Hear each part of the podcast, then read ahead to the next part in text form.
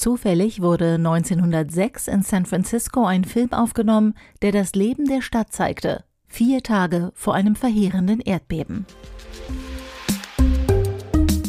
Zahlen bitte. Jeden Dienstag neu bei Heise Online. 2,4 Kilometer einer pulsierenden Stadt, kurz vor der Katastrophe. Geschrieben von Markus Will, gelesen von Isabel Grünewald. Der Stummfilm A Trip Down Market Street zeigt eine alltägliche Situation in San Francisco des Jahres 1906. Die sogenannten Cable Cars, die typischen Kabelbahnen der Stadt, fahren ihre Route. Wagemutig lenken Kutscher und Automobilfahrer ihre Vehikel im Verkehr in wilden Manövern die Straße entlang. Elektrische Straßenbahnen queren die Kreuzung. Zumeist schwarz gekleidete Passanten gehen kreuz und quer über die Straßen.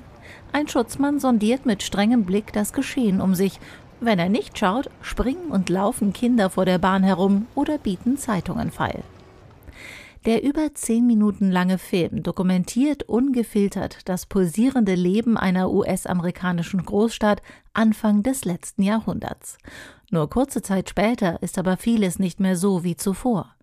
Die Aufnahmen entstanden am 14. April 1906 vier Tage vor dem verheerenden Erdbeben, welches große Teile San Franciscos in Schutt und Asche legte.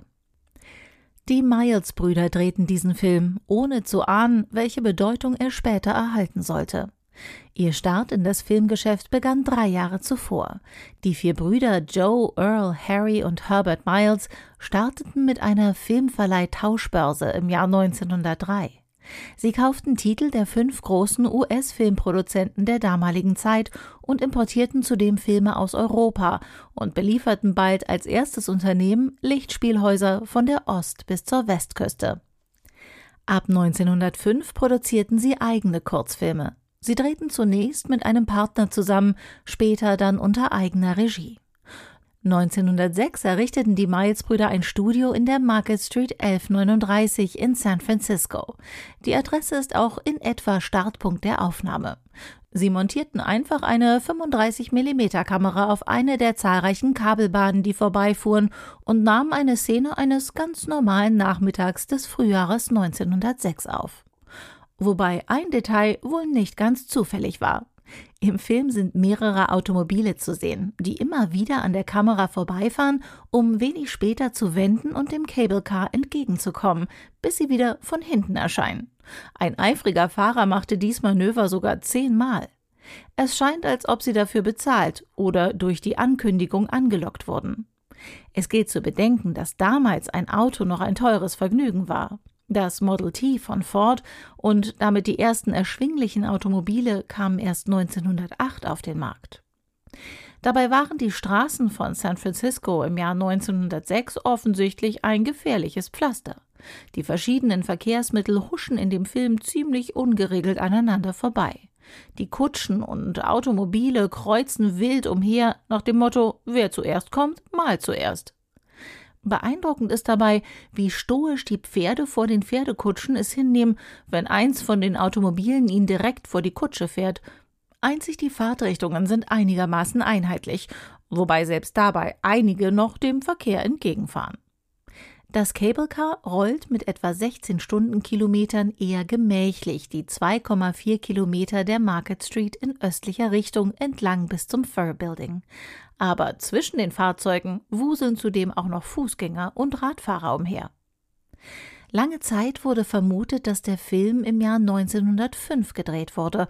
Dementsprechend sortierte die Library of Congress, die Forschungsbibliothek des US-Kongresses, den Film ein.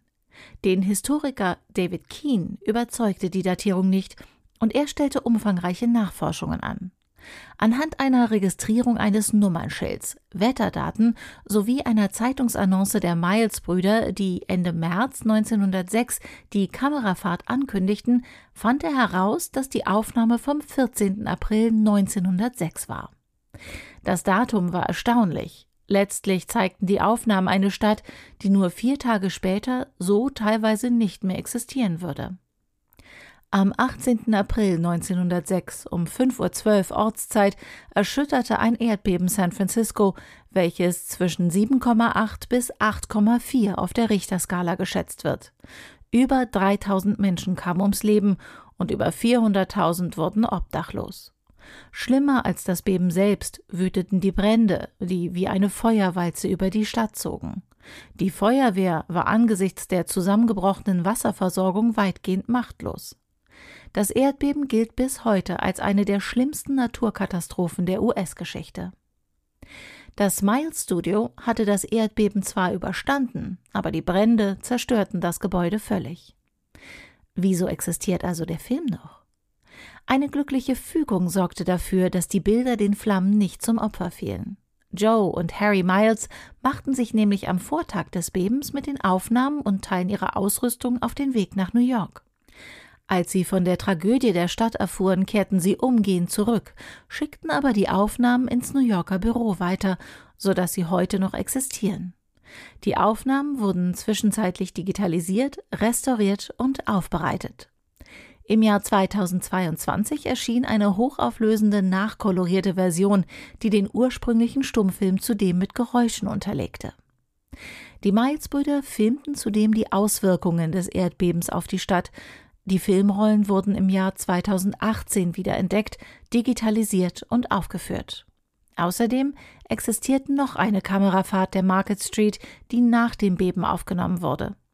A Trip Down Market Street und der Film danach wurden schließlich nebeneinander gelegt und im Netz veröffentlicht.